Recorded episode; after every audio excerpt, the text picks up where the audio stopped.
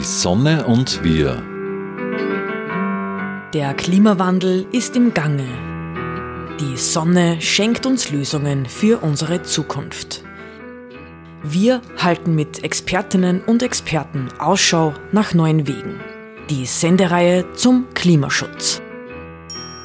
Gestaltet von den Energiepionieren Fred Ebner aus dem Müllviertel, Martin Bruckner von der Sonnenwelt Großschönau und den Klimaredakteurinnen im Freien Radio Freistadt.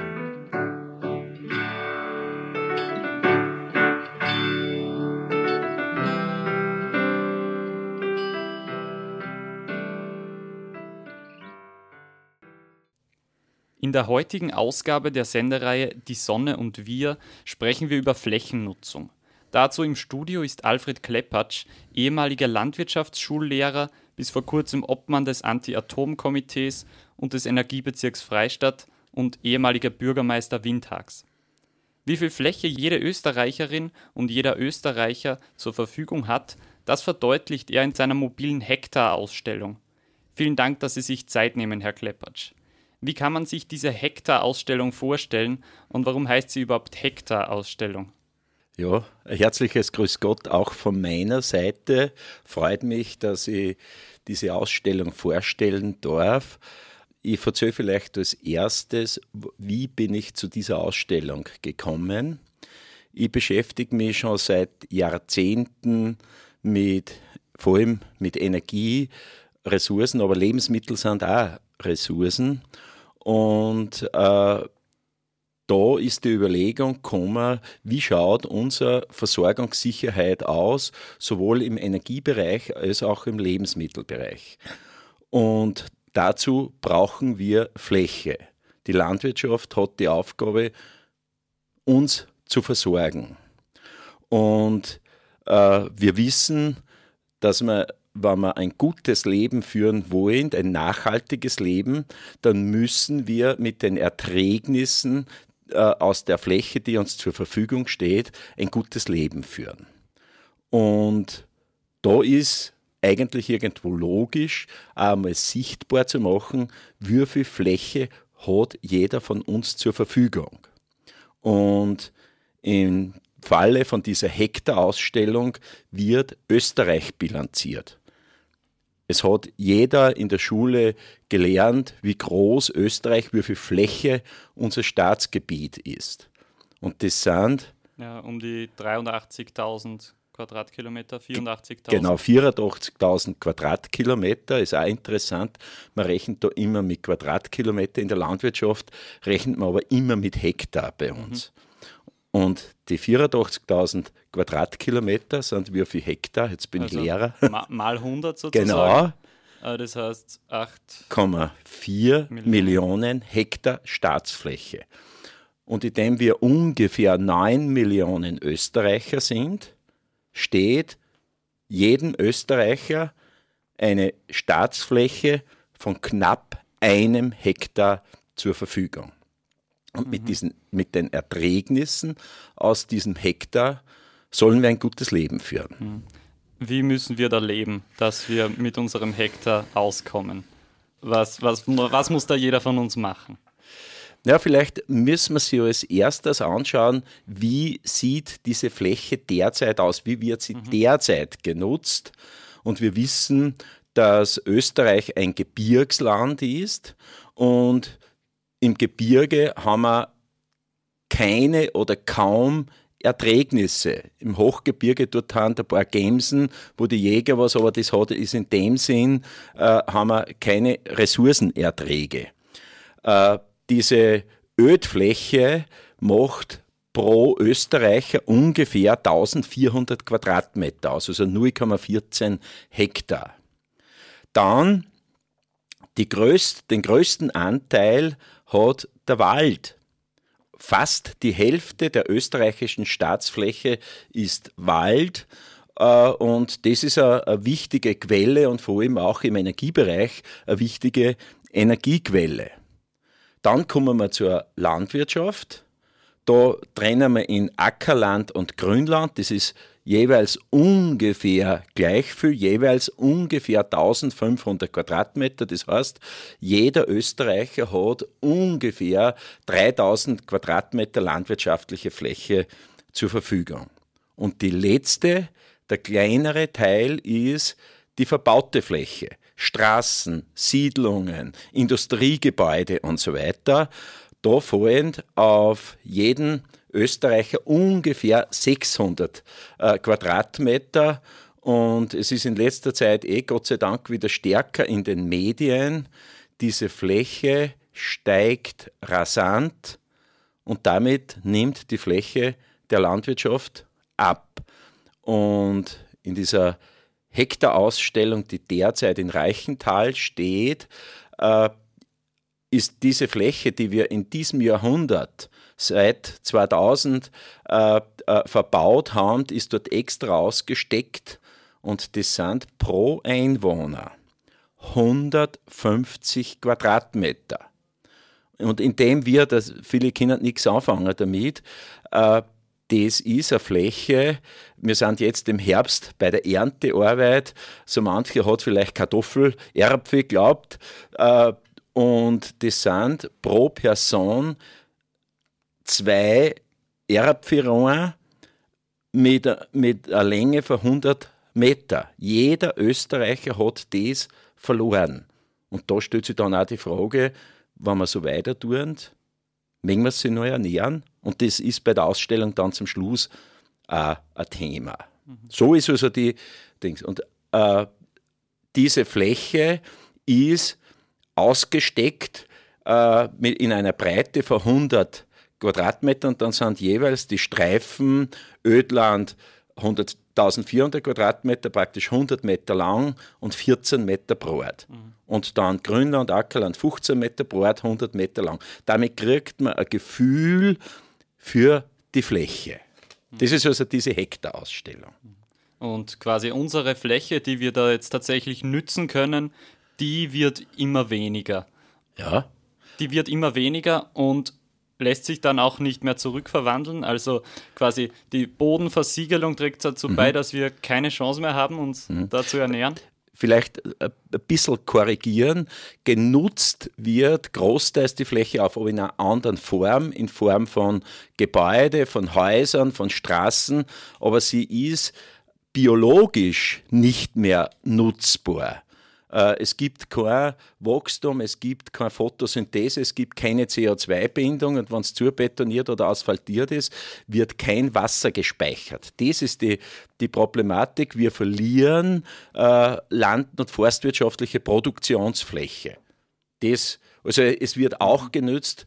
Äh, leider Gottes liegen auch viele äh, äh, Gebäudeflächen, verbaute Flächen auch brach es ist halt so, dass derzeit auf die grüne Wiesen bauen moderner ist und vor allem auch billiger ist. Und da ist auch die Politik gefragt, da Veränderungen zu machen.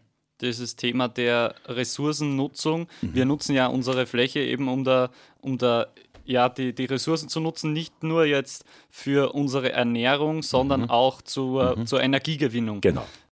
Welche Erfahrungen gibt es da? Welche Rollen spielen vielleicht auch erneuerbare Energien bei der Nutzung?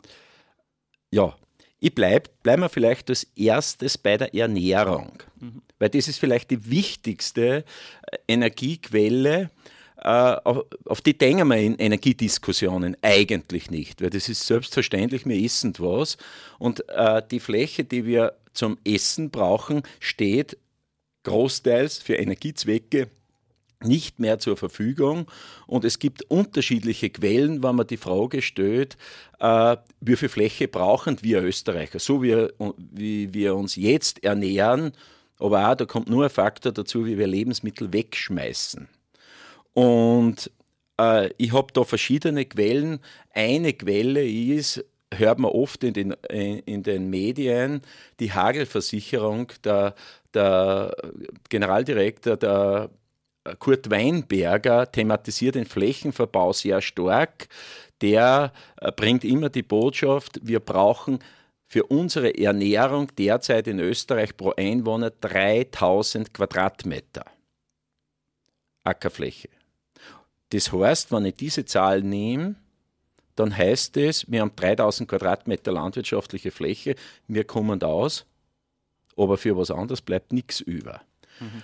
Ich habe dann noch eine zweite Zahl, die habe ich bei der Hektarausstellung auch aus dem grünen Bericht außer äh, gibt es äh, äh, Berechnungen, wo Umrechnungen gemacht werden, äh, tierische Lebensmittel, pflanzliche Lebensmittel.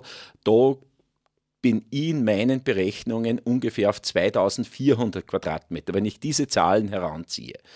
Das heißt, wenn ich es zusammenfasse, äh, wir haben bilanziell noch genug Fläche zum Essen für die Lebensmittel, aber die Landwirtschaft hat ja auch die Aufgabe, wir sollen aus den Flächen eigentlich Rohstoffe äh, für Energie, für, für Rohstoffe für verschiedene Produktionen, ob Kleidung oder Schuhwerk, Textilien, diese Dinge, die kommen derzeit alle aus Erdöl oder sonst irgendwo oder aus dem Ausland. Und das müsste man im Sinne einer Selbstversorgung mitdenken um da vielleicht noch einmal zu Ihnen als Person zurückzukommen. Sie sind ja auch Bürgermeister von Windhag gewesen und mit dieser äh, ganzen Problematik quasi, ähm, wie hat da auch vielleicht diese Position Ihre Sichtweise beeinflusst auf die Flächennutzung, weil da ja doch auch quasi mhm, mhm. Sie im, immer wieder dafür zuständig sind, ja, da Entscheidungen zu treffen. Mhm. Wollen wir da noch was hinbauen und so weiter? Na, ich war von 1991 bis 2008 Bürgermeister. Mhm. Und das Energiethema, damals noch stärker Energie, Klima nimmt jetzt sehr stark zu, war mir immer schon ein Anliegen. Aber das Bewusstsein über die Begrenztheit der Fläche war mir sehr, sehr lange nicht bewusst. Und die Augen geöffnet wurden mir erst gegen Ende der Bürgermeistertätigkeit, da haben wir eine, Hekt äh, eine Energieausstellung gemacht, wo wir sämtliche Energieverbräuche von unserer Gemeinde erhoben haben. Mit erhoben haben wir, woher wir die Energie nehmen und wie schaut die Eigenversorgung aus. Und die, das Zahlenmaterial habe in erster Linie ich zusammengeschrieben und dann auch die Ausstellung gestaltet. Es haben da insgesamt ungefähr 50 Personen mitgearbeitet, war also eine richtige Bürgerarbeit, eine Basisarbeit. Und da ist mir bewusst worden, wie begrenzt das ist. Bis dahin habe ich geglaubt, machen wir, machen wir alle eine Holzheizung, dann haben wir das Problem gelöst.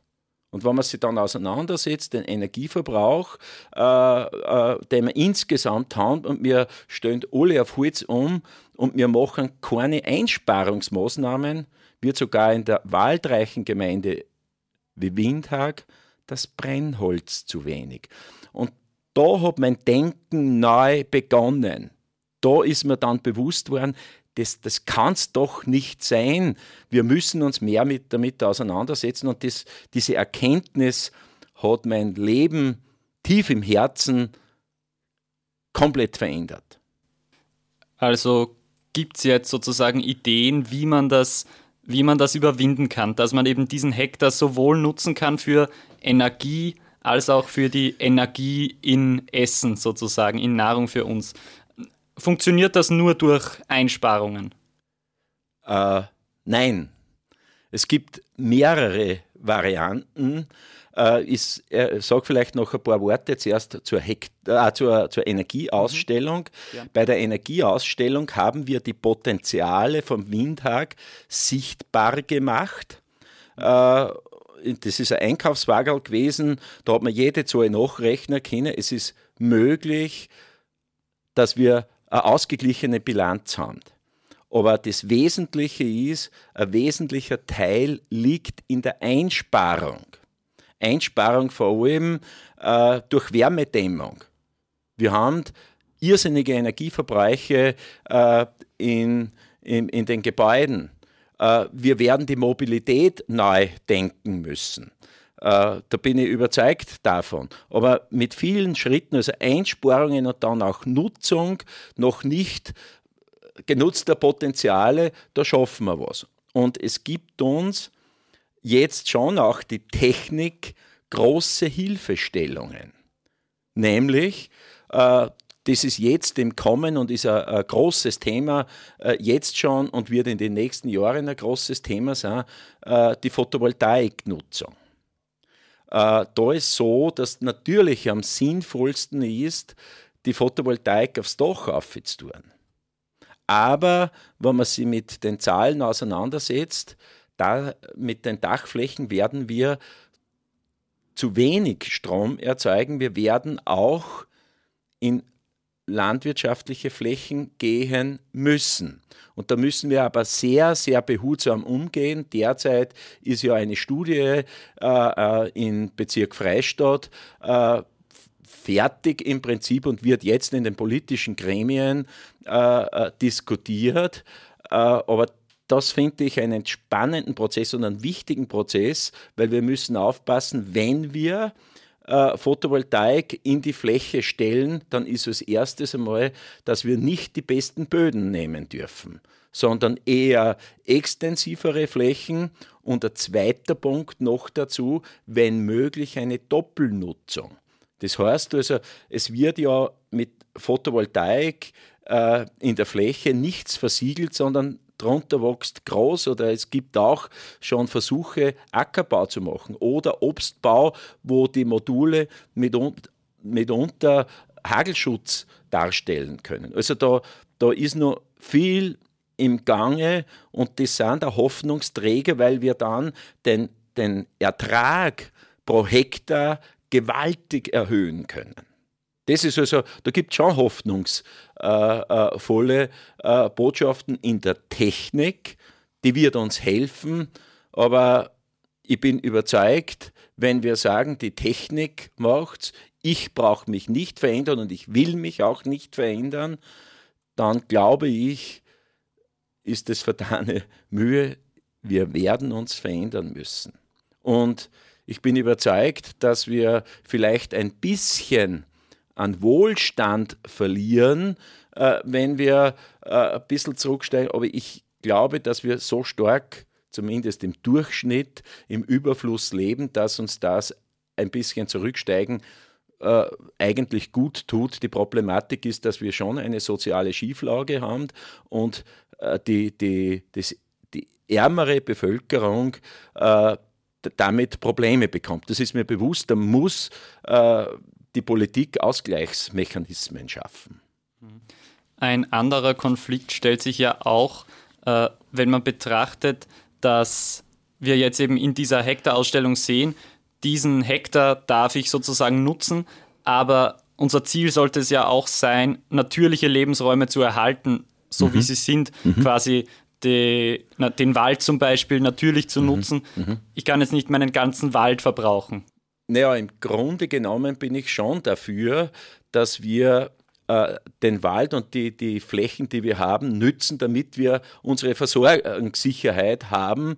Äh, da gibt es große Diskussionen mit Flächenstilllegungen. Wenn wir zu wenig Flächen haben und noch stilllegen, dann brauchen wir Fläche vom Ausland. Und wir wissen, knapp eine Milliarde Menschen hungert auf der Welt. Das ist eine schwierige Sache. Es kommt aber schon dazu, äh, äh, das muss man sagen, dass der Verlust der Biodiversität auch ein, ein großes Gefahrenpotenzial hat, so wie, wie der Klimawandel. Das heißt also, wir müssen äh, sehr behutsam umgehen und wir werden auch Stilllegungen äh, dort und da brauchen. Aber da habe ich eine sehr kritische Haltung. Also Biodiversität und Nutzung müssen wir in guten Einklang bringen. Und wenn wir mehr stilllegen, das heißt also wenige Erträgnisse aus der Fläche bringen, dann darf das nicht sein, dass wir dann nur ein bisschen mehr ins Ausland greifen, äh, die vielleicht eh weniger haben, wir kriegen es vielleicht billiger, sondern da müssen wir sagen, halt, wir dann stilllegen, aber wir, wir passen den Lebensstil auch auf die Erträgnisse an, die wir haben. Die, die Energie müssen wir sozusagen zurückfahren, ist die Idee, unseren Energieverbrauch und damit wir quasi unsere Flächen für die Landwirtschaft nützen können. Äh, verstehe ich das so richtig?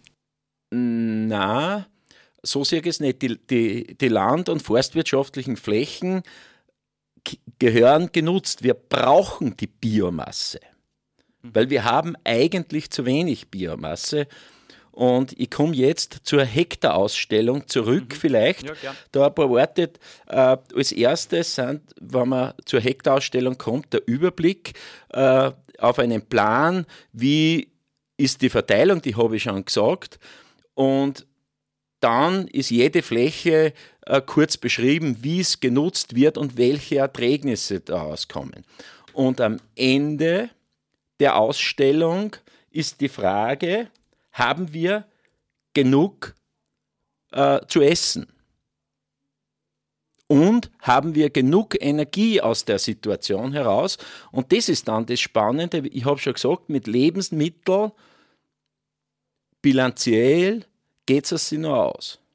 Aber eigentlich müssen wir auch die Energieversorgung machen.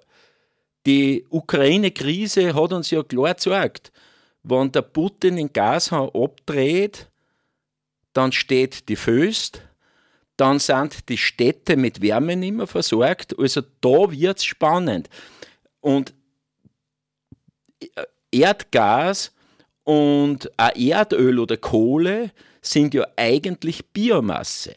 Aber Biomasse, das vor 100 Millionen von Jahren gewachsen ist. Ich sage aber, das ist das Sparbuch der Erde, das eingraben worden ist. Und wir leben halt derzeit in Österreich ungefähr, wenn man Energieverbrauch als hernimmt, ungefähr zu zwei Drittel vom Sparbuch. Das ist Biomasse und Jetzt müssen wir sich auch die Frage stellen, wenn wir die, die, die fossile Energie, die Biomasse von, aus der Geschichte heraus ersetzen wollen mit Biomasse, die heute wächst, da haben wir keine Chance. Und das habe ich auch in der Ausstellung am Abschluss. Was wäre, wenn die Land- und Forstwirtschaft nicht mehr Lebensmittel erzeugt, weil die kriegen wir eh vom Ausland, sondern wir machen nur mehr Energie.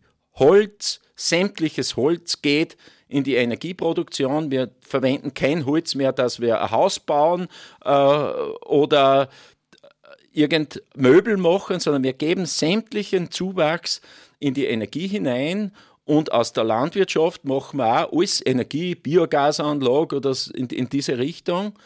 Wie würde das ausschauen? Dann können wir mit dieser Biomasse ungefähr die Hälfte der fossilen Energie ersetzen. Was heißt das? Wir haben nichts zum Essen und wir möchten die Hälfte ersetzen und sind immer von der fossilen Energie nur so stark abhängig. Und da sehen wir, dass, dass Biomasse eine ganz begrenzte Geschichte ist und wir nutzen fast nur Biomasse. Und da ist dann die Chance, mit Photovoltaik, am besten auf die Dächer oben, aber dann auch in Kombination. Da haben wir die Chance, dass wir den Hektarertrag äh, ja, letztendlich verfünfzigfachen. Projekt. Und dann gibt es eine Perspektive, wo das lang gehen kann. Wenn ich von Photovoltaik rede, gibt es andere Begrenzungen, vor allem, äh, wir haben die Netze äh, nicht ausgebaut für, für diese Sache wir haben die Speicher nicht, weil Photovoltaik und auch Windkraft ist sehr volatil. Da kommen noch riesige Herausforderungen auf, auf uns zu. Und darum bin ich auch der Meinung, wir müssen die, diese Technik, Techniken ausbauen, aber wir müssen auch über unseren Lebensstil nachdenken. Mhm. Also es reicht nicht, wenn ich mir jetzt auf meinen Hektar mein Windrad hinstelle und dann da versuche, da vom Rest zu leben? Äh, Oder? Ja, da kommt man in die Technik von den ja. Windrädern rein. Ich glaube, so diese kleinen Windräder, wie sie ab und zu aufgestellt waren, mhm. da muss ich sagen, ich glaube, da haben die Leute einen riesigen Idealismus. Mhm. Sie wollen was tun, aber da ist der Ertrag so klein und die Anlage ist so ineffizient, weil ja mhm. der Wind in dieser Höhe, die sind 10 Meter hoch, dort sehr verwirbelte und schlechte Windverhältnisse sind. Die guten Windverhältnisse fangen halt, ich sage also bei 50, eher 100 Meter Höhe an, wo ich gute Erträge habe. Das ist mhm. die Situation. Haben wir in den bergigen Regionen, also in den Flächen, die Sie da jetzt vielleicht in der Ausstellung als unproduktiv angegeben haben, haben wir da eine Chance, irgendwas herauszuholen wenn man das so formulieren darf? Naja, die, die, da muss man auch nachdenken drüber, die unproduktiven Flächen im Alpenmeer, mhm. äh, die sind, die haben jetzt vor allem eine Bedeutung Erholungsraum, äh, Tourismus. Äh, aber man kann auf diesen Flächen gezielt, das muss man sich anschauen, ein Landschaftsbild und, und all diese Dinge, auch in die Richtung gehen, dass man, dass man Photovoltaik in bestimmten Flächen, wo es passend ist, dass man das macht. Und auch die Windkraft. Das ist, da gibt es große emotionale Diskussionen über diese Dinge, aber meine Haltung ist, es kann nicht sein, dass wir auf großen Fuß leben und die Versorgung äh, nehmen wir aus dem Sparbuch oder aus dem Ausland, bringen die Klimaverhältnisse in eine Situation, das unbeschreiblich ist, weil man, man braucht ja jetzt im heurigen Jahr nur anschauen, wie viele Zehntausende äh, äh, Menschen sind eigentlich schon umgekommen aufgrund der Situation. Und ich sage, weil ich meine Landschaft schützen will, das hat auch eine Berechtigung, äh, äh, aber in Lebensstil ändern ich nicht. Das kann es nicht sein. Wir leben auf Kosten unserer nächsten Generation. Würden Sie sich das auch wünschen, dass das die Menschen, die da jetzt Ihre Ausstellung sehen oder die da zuhören, dass, dass sie sich das merken? Also wie wollen Sie das Bewusstsein der Menschen da bilden? Ich, ich würde sagen, fahrt nach Reichenthal, wird, die Ausstellung wird bis Mitte, Ende Oktober stehen. Die ist die befindet sich äh, ganz in der Nähe vom Sportplatz. Dort geht der Mühlenwanderweg vorbei. Es ist selbsterklärend. Äh, man kann sich das anschauen und macht sich selbst ein Bild draus. Wenn wer Interesse hat, der kann auch Kontakt aufnehmen äh, mit mir, dass man das beredet. Und ich ich bin jetzt äh, in, mit Anfang September in Pension gegangen und ich bin auch, weil mir ein Herzensanliegen ist, auch bereit, äh, mitunter das Thema in Form von einem Workshop oder von einem Vortrag sichtbar zu machen. Das ist ein, ein Angebot, das ich, das ich mache, weil ich glaube, ich möchte mein Mögliches tun, dass meine Kinder und Enkelkinder einmal eine gute Zukunft haben. Und wenn wir so weiter tun wie bisher, habe ich schon Bauchweh. Das ist milde ausgedrückt. Vielen Dank, Herr Kleppertsch, für Ihre Antworten. Das Thema der heutigen Ausgabe Die Sonne und wir war nachhaltige Flächennutzung.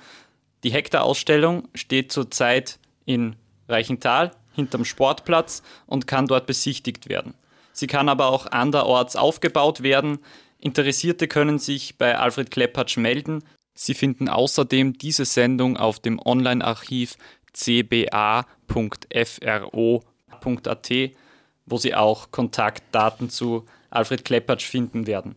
Mein Name ist Maris Newerkler. Vielen Dank, dass Sie zugehört haben. Maris, danke schön, dass ich mit dir diese Sendung machen durfte. Die Sonne und wir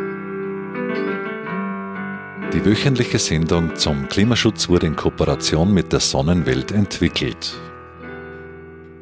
Die Sonnenwelt in Großschönau im Waldviertel bietet auf Basis von Erd- und Menschheitsgeschichte unzählige Einblicke in die derzeitige Energieversorgung mit Öl, Gas, Kohle und Atom.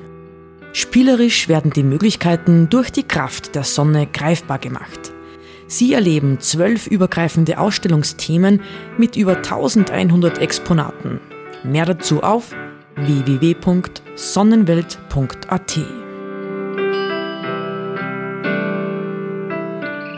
Die Sonne und wir wird im Freien Radio Freistadt produziert und auch bei folgenden freien Radios regelmäßig ausgestrahlt.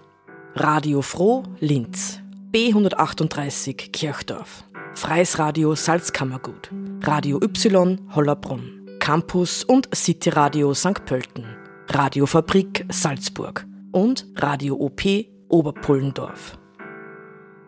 Alle Sendungen stehen auch im Online-Archiv zur Verfügung und können auf diversen Podcast-Plattformen abonniert werden.